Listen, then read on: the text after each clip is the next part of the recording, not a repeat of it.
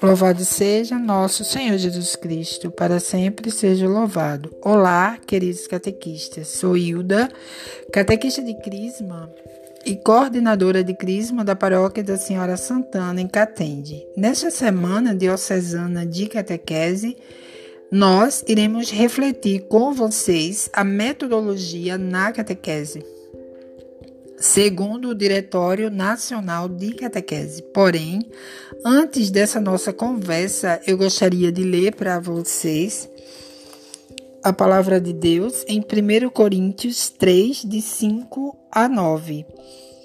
Pois que é Apolo, que é Paulo, simples servo, por cujo intermédio abraçastes a fé, e isto conforme a medida que o Senhor repartiu a cada um deles.